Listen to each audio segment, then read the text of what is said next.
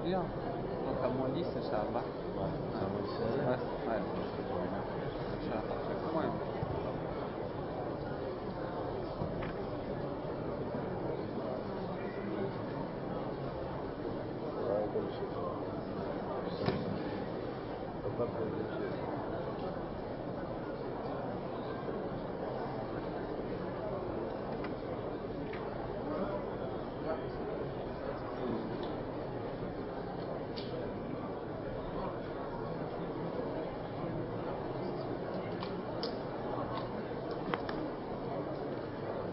بسم الله الرحمن الرحيم الحمد لله رب العالمين وصلى الله وسلم على نبينا محمد وعلى آله وصحبه أجمعين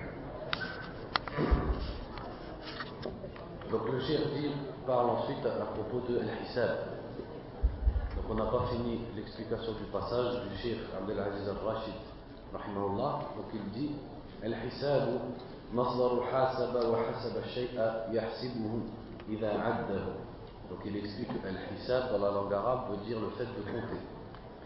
فهو لغة العدد أو العد واصطلاحا هو توقيف الله العباد قبل الانصراف من المحشر على أعمالهم خيرا كانت أو شرا إلا من استثني منهم وهو ثابت بالكتاب والسنة وإجماع أهل الحق فيجب الإيمان به واعتقاد ثبوته Donc là, il explique ce qu'est Al-Hisab, qui est une des étapes de Al-Yawm Al-Akhir.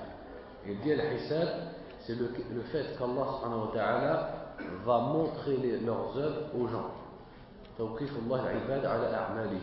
Il va leur présenter et les mettre en face de leurs œuvres, qu'elles soient bonnes ou mauvaises. Et donc c'est quelque chose qui est attesté par le Coran, la Sunna et le consensus. قال تعالى فوربك لنسألنهم أجمعين عما كانوا يعملون comme il est dit dans ce verset par ton Seigneur nous allons les questionner tous à propos de ce qu'ils faisaient وقال تعالى وأما من أوتي كتابه بيمينه فسوف يحاسب حسابا يسيرا الآية et le verset aussi qui dit celui qui reçoit son livre dans sa main droite subira un compte facile حساب وقال تعالى ووضع الكتاب فترى المجرمين مشفقين مما فيه ويقولون يا ويلتنا ما لهذا الكتاب لا يغادر صغيرة ولا كبيرة إلا أحصاها ووجدوا ما عملوا حاضرا ولا يظلم ربك أحدا Donc l'autre verset qui dit Le livre sera posé et tu verras les criminels malheureux à cause de ce qu'il y a dedans. Et ils diront qu'à ce livre à ne pas rater ni une petite action ni une grande action sans l'avoir compté. Et ils trouveront ce qu'ils ont fait présent devant eux et ton Seigneur n'est injuste envers personne. وقوله تعالى وما لهذا الكتاب لا يغادر صغيرة ولا كبيرة إلا أحصاها أي أعدها وكتبها وأثبتها وأثبت فيه وأثبتها فيه إلى غير ذلك Donc il dit dans le verset euh, لا يغادر صغيرة ولا كبيرة إلا أحصاها. C'est-à-dire qu'Allah Azza wa a compté ses actions et les a inscrites dans son livre. وفي الصحيحين من حديث عائشة رضي الله عنها قالت قال رسول الله صلى الله عليه وسلم من نوقش الحساب عذب. فقالت فقلت أليس يقول الله وأما من أوتي كتابه بيمينه فسوف يحاسب حسابا يسيرا الآية فقال إنما ذلك العرض وليس أحد يحاسب يوم القيامة إلا هلك والمعنى أنه لو ناقش في حسابه بعبيده لعذبهم ولكنه يعفو ويصفح Donc ensuite il mentionne ce hadith de Aïcha qui est dans les deux sahih qui dit que le prophète sallallahu alayhi wa sallam a dit Man nuqish al-hisab c'est-à-dire celui avec qui on discute de son compte c'est-à-dire on lui demande réellement des comptes sur ce qu'il a dit et il doit rendre compte pour ses fautes celui-là il sera châtié donc Aïcha, quand elle a entendu cette parole du prophète elle a dit, qu'en est-il de la parole d'Allah qui dit, celui qui reçoit son livre dans la main droite, il subira un compte facile. Et le prophète lui a dit, ceci veut dire al-arab, c'est-à-dire l'exposition des œuvres à la personne. Et celui à qui on dispute le compte, celui-là est perdu. C'est-à-dire il court à sa perte. Donc en fait, ce qui est expliqué ici, c'est que yasir, le compte facile qui est expliqué dans le verset, c'est simplement l'exposition des œuvres à la personne. C'est pas un niqash dans le sens où il devra rendre compte absolument de tout ce qu'il a fait. Dans le sens où rien ne lui serait pardonné, parce que dans ce cas, il est sûr qu'il rentrera en enfer. Donc c'est pour ça que le Cheikh après ici a dit, si Allah Azzawajal demandait des comptes à ses serviteurs, il les aurait sûrement tous châtiés. Mais il pardonne. C'est-à-dire qu'ils ne vont pas rendre compte exactement de tout ce qu'ils ont fait. Il y a du pardon dans ce hisab. Et Allah pardonne. Il y a d'autres explications des savants à propos de euh, et aussi de l'hisab ou l'yassir qui sont présents dans les shurur. قوله ويحاسب الله الخلائق donc on va lire avant ça la parole d'Ibn Taymiyyah رحمه الله قال شيخ الإسلام ابن تيمية رحمه الله ويحاسب الله الخلائق ويخلو بعبده المؤمن فيقرره بذنوبه كما وصف ذلك في الكتاب والسنة وأما الكفار فلا يحاسبون محاسبة من توزن حسناته وسيئاته فإنه لا حساب لهم ولكن تعد أعمالهم فتحصى فيوقفون عليها ويقرون بها ويجزون بها Donc il a dit, rahimahullah, Allah Azza wa Jal donc va faire les comptes des créatures, yuhasibuhum, c'est ce qu'on vient de voir, et ensuite il s'isolera avec son serviteur mu'min, celui qui avait la foi. Et il lui fera reconnaître ses péchés, comme ceci est expliqué dans le Coran et dans la Sunna. Quant aux kuffar, c'est-à-dire aux non-musulmans, aux mécréants, ceux-là ne subiront pas le compte, le compte de celui dont les bonnes actions et les mauvaises actions sont, pesées, puisqu'ils n'ont pas de bonnes actions. Mais leurs actions seront décomptées et ils seront confrontés à leurs actions, c'est-à-dire qu'elles leur, seront présentées et ils devront les reconnaître, et ensuite ils seront punis pour elles. Donc on lit l'explication de ce passage.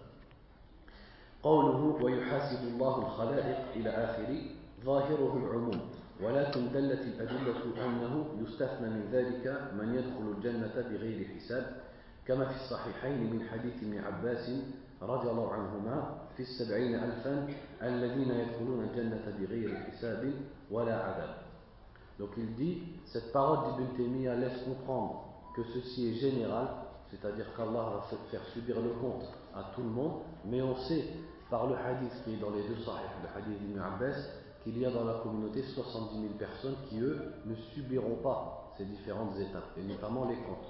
Ils ne le subiront pas, ils rentreront directement au paradis. قوله ويخلو بعبده المؤمن فيقرره بذنوبه أي ينفرد سبحانه بعبده ويقرره بذنوبه فيقول أتعرف ذنب كذا donc, quand il a dit ensuite, Allah s'isolera avec son serviteur croyant et lui fera admettre ses péchés. C'est-à-dire qu'Allah lui dira, reconnais-tu tel péché et reconnais-tu tel péché.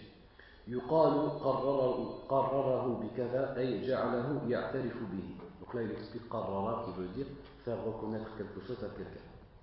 كما في صحيح من حديث ابن عمر رضي الله عنهما وفيه يدنو أحدكم من ربه حتى يضع كنفه عليه فيقول عملت كذا, عملت كذا وكذا فيقول نعم فيقرره ثم يقول إني سترتها عليك في الدنيا وأنا أغفرها لك اليوم. ثم تطوى صحيفة حسابه وأما الآخرون وهم الكفار والمنافقون فينادى بهم على رؤوس الخلائق هؤلاء الذين كذبوا على ربهم donc là, il a cité le hadith qui est dans le Sahih, le hadith d'Ibn Omar, qui montre qu'Allah s'isolera avec le croyant, il lui parle seul et il lui fera reconnaître ses péchés. Il lui dira Tu as fait telle action, tu as fait telle action, et le croyant sera bien sûr obligé de reconnaître, il reconnaîtra ses péchés. Et Allah lui dira Je les ai cachés pour toi dans la vie d'ici-bas, et maintenant je te les pardonne. Et quant aux kuffar, aux mécréants et aux munafiqin, c'est-à-dire les hypocrites, alors ceux-là ils seront appelés, comme il est dit ici, devant tout le monde Et on dira, comme il est dit dans le Coran, voilà ceux qui ont menti sur leur Seigneur et que la malédiction d'Allah soit sur les injustes. وقال المهلب في الحديث تفضل الله سبحانه على عباده وستره تفضل الله سبحانه وتعالى على عباده وستره لذنوبهم يوم القيامة وأنه يغفر ذنوب من شاء منهم بخلاف قول من أنفذ الوعيد على أهل الإيمان انتهى donc là, il cite une parole de Mahlab qui dit Ceci est la grâce d'Allah sur ses serviteurs et le fait qu'il va cacher leurs péchés et ceux au jour du jugement. Et qu'il va leur pardonner à ceux d'entre eux qu'il veut, il va leur pardonner leurs péchés. Contrairement à la parole de ceux qui voient une faible wa'id, c'est-à-dire qui voient que le châtiment est obligatoire même contre les gens de la foi. C'est qui cela Hein oui, on a déjà parlé de ça, ça y est.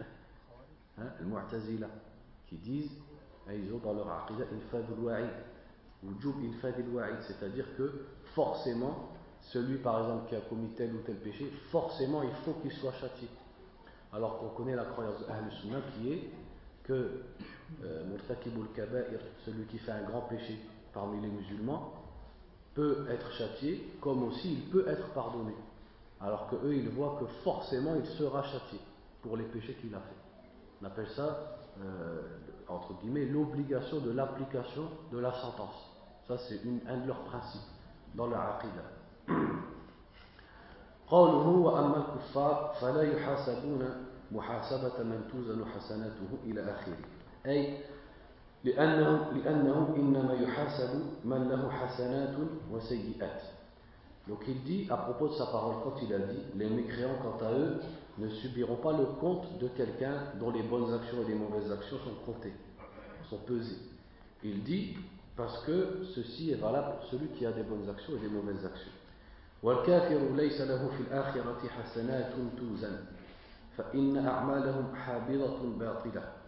Donc il dit alors que les mécréants, eux, n'ont pas de bonnes actions dans le delà, à leur compte puisque leurs actions sont annulées, habita, c'est-à-dire elles, elles sont vaines et elles ne comptent pas. لأنها فاقدة لشروط العبادة التي هي الإخلاص والمتابعة parce qu'elles ne remplissent pas les conditions du, de l'adoration qui sont, comme vous le savez, donc al-ikhlas, c'est-à-dire que l'action soit vouée sincèrement pour Allah subhanahu wa ta'ala, et al-mutaba'a, le suivi du prophète sallallahu alayhi wa sallam, c'est-à-dire que l'action soit conforme à l'enseignement du prophète sallallahu alayhi wa sallam.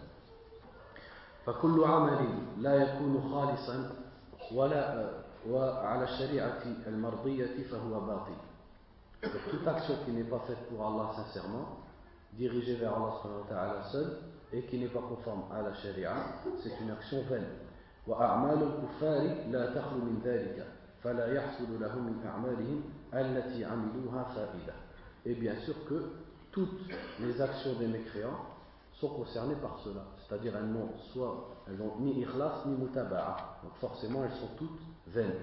Et donc tous les actes qu'ils ont faits, ils n'en auront aucun bénéfice. كما قال سبحانه وتعالى فلا نقيم لهم يوم القيامة وزنا il appuie ça avec le hadith qui dit nous ne leur accorderons aucun poids au jour du jugement ففيها دليل على أن الكافر لا توزن أعماله إذ لا ثواب له في الآخرة ولا يجاز فيها بشيء من عمله في الدنيا. قال تعالى وقدمنا إلى ما عملوا من عمل فجعلناه هباء منثورا. وإن, عمل وإن عمل كافر من نحو عتق أو صدقة أو أو عمل حسن وفي له في حياته الدنيا فليس له في الآخرة جزاء عمل لكن يرجى أن يخفف عنه من عذاب معاصيه لحديث ثويبة حين أعتقها أبو طالب Donc ensuite ici il explique que le mécréant, donc ses actions ne sont pas pesées puisqu'il n'a aucune récompense. Et il dit aussi qu'il euh, n'est pas récompensé pour ses actions, même dans la vie d'ici-bas. Et il cite le verset qui dit Nous avons fait de leurs actions donc haba al c'est-à-dire de la poussière dispersée qui veut dire que Allah anéantit et annule les actions des mécréants. Ensuite, il dit si un mécréant fait une bonne action comme une aumône, ou alors il a franchi un esclave, ou quelconque bonne action, celui-là lui sera compté dans la vie d'ici-bas. Donc ici, en apparence, il y a une contradiction. Peut-être que c'est dû à une faute de frappe, parce qu'il y a énormément de fautes de frappe dans le livre. Mais dans l'au-delà, il n'aura pas de récompense, même si il est possible que son châtiment soit allégé à cause des bonnes actions qu'il a fait dans la vie d'ici-bas. Ce conformément au hadith de Thuwaïba qui avait été affranchi par Abu Talib. Alors qu'Abu Talib, on sait qu'il est mort mouché. وفي صحيح مسلم عن أنس بن مالك رضي الله عنه قال قال رسول الله صلى الله عليه وسلم إن الله لا يظلم مؤمنا إن الله لا يظلم مؤمنا حسنة يعطى بها في الدنيا ويجزى بها في الآخرة وأما الكافر فيطعم بحسنات ما عمل بها لله في الدنيا حتى إذا أفضى إلى الآخرة لم تكن له حسنة يجزى بها Donc, dans Sahih Muslim, il y a ce hadith où le prophète a dit, sallallahu alayhi wa sallam, Allah ne laisse pas un croyant pour une bonne action. Donc, il aura sa récompense ici-bas et il, il, aura également sa récompense pour cette bonne action dans l'au-delà. Quant au mécréant, il est nourri pour les bonnes actions qu'il fait dans la vie d'ici-bas, pour les bonnes actions qu'il a fait pour Allah, et lorsqu'il arrivera dans l'au-delà, il n'aura aucune bonne action pour laquelle il, il serait récompensé. قال النووي رحمه الله في شرح صحيح مسلم أجمع العلماء على أن الكافر الذي مات على كفره لا ثواب له في الآخرة ولا يجاز فيها بشيء من عمله في الدنيا متقربا به إلى الله. وصرح في, في هذا الحديث بأنه يطعم في الدنيا بما عمله من, من الحسنات أي بما فعله متقربا به إلى الله مما لا تفتقر صحته إلى النية كصلة الرحم والصدقة والعتق والضيافة وتسهيل الخيرات ونحوها. Donc ensuite, il cite une parole de l'imam al-Nawawi dans l'explication de Sahih Muslim où il dit Les savants sont tous d'accord pour dire que le mécréant qui meurt en état de mécréance n'a aucune récompense dans l'akhira, dans la vie future. Et il n'est récompensé pour aucune des actions par laquelle il a voulu se rapprocher d'Allah dans la vie d'ici-bas. Et le hadith montre qu'il est nourri, donc il a une récompense ici-bas qui est le fait qu'il reçoit donc de la subsistance pour les bonnes actions qu'il a fait ici-bas, c'est-à-dire celles par lesquelles il se rapprochait d'Allah et qui n'ont pas forcément besoin d'une intention, comme le fait d'entretenir les liens de parenté ou la sadaqa, c'est-à-dire les aumônes, ou le fait d'affranchir des esclaves, le fait d'accueillir les gens, d'inviter les gens, le fait de faciliter le bien aux gens, etc. Donc pour résumer, qu'est-ce qu'on en comprend? C'est que le kafir, il peut profiter et recevoir un bénéfice de ses bonnes actions ici-bas, mais dans l'au-delà, il n'a pas de hisab dans le sens où de, on lui pèserait entre des bonnes actions et des mauvaises actions puisqu'il n'a pas de bonnes actions. وأما المؤمن فيدخر له أيضا حسناته وثواب أعماله إلى الآخرة ويجزى بها مع ذلك في الدنيا ولا مانع من جزائه بها في الدنيا والآخرة وقد ورد الشرع به فيجب اعتقاده Quant au mu'min, donc la personne de foi, le croyant, Ces bonnes actions lui sont, entre guillemets, mises de côté, économisées pour la vie future. Même s'il reçoit quand même une récompense dans la vie d'ici-bas, et rien ne l'empêche puisque ça a été cité dans la religion. Donc il est récompensé à la fois dans la vie d'ici-bas et à la fois dans la vie future pour les bonnes actions qu'il fait. قوله ولكن تعد أعمالهم وتحصى ويوقفون عليها إلى آخره. Donc quand il a dit mais leurs bonnes actions seront comptées et ils seront confrontés à leurs mauvaises actions, plutôt leurs mauvaises actions, pardon. C'est-à-dire que les mécréants, leurs actions seront comptées et ils seront confrontés et devront admettre les actions qu'ils ont faites.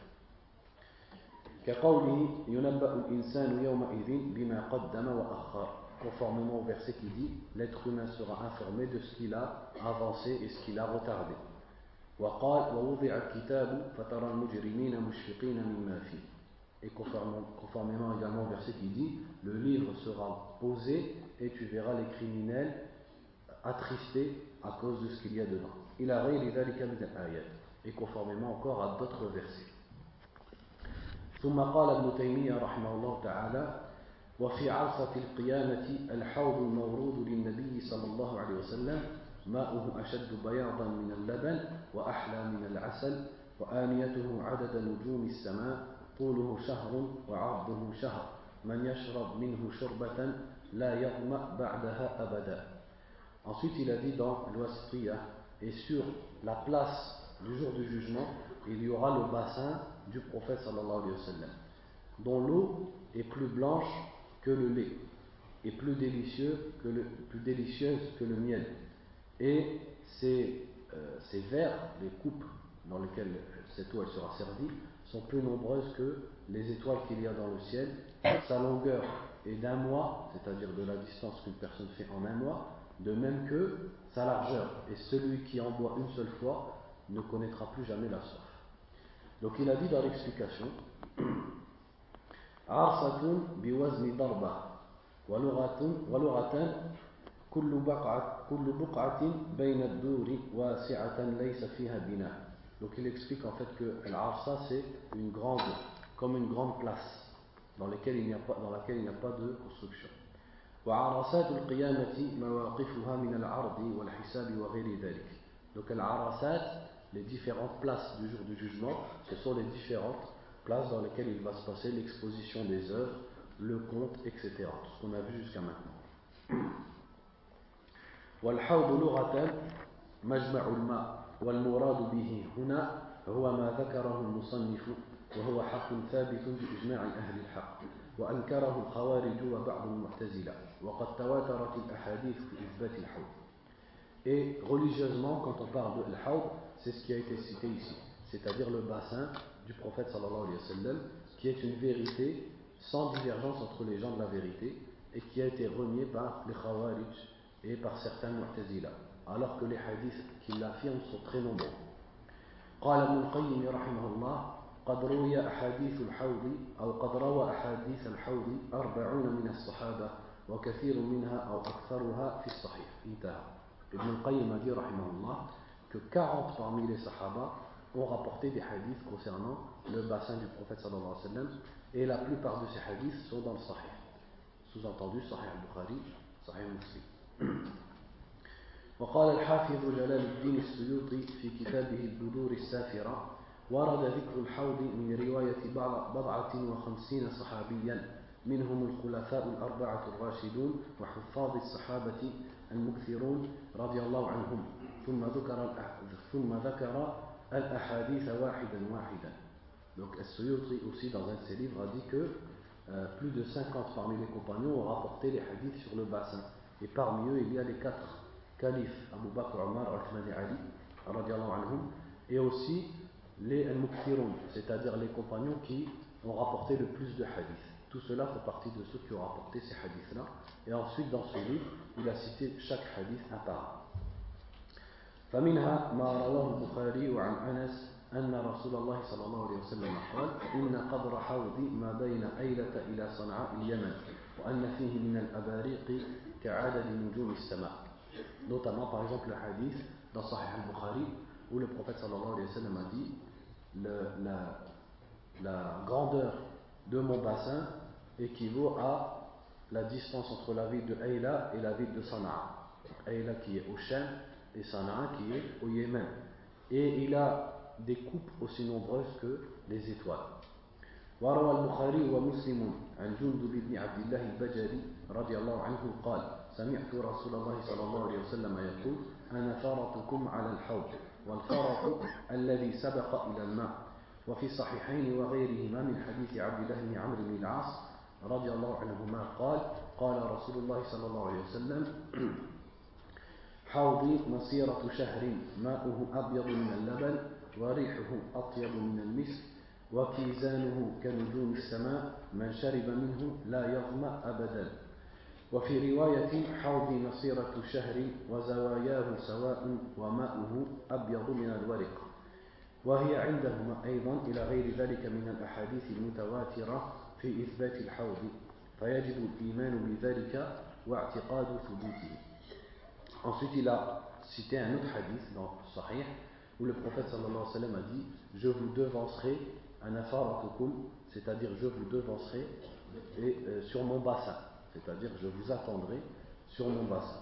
Et il a dit aussi, mon bassin a une distance équivalente à un mois. Son eau est plus blanche que le lait. Son odeur est meilleure que le musc. Et ses coupes sont égales c'est-à-dire sont en même nombre que les étoiles du ciel. Et celui qui en boit n'aura plus jamais soif. Et aussi dans une autre, il a dit, les coins de mon bassin sont semblables, c'est-à-dire sont égaux. Et il est plus blanc, son eau est plus blanche que l'argent. Et d'autres hadiths.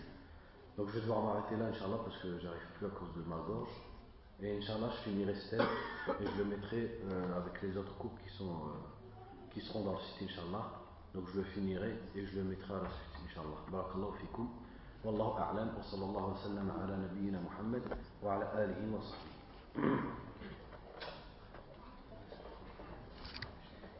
بارك الله فيكم Pour toute la participation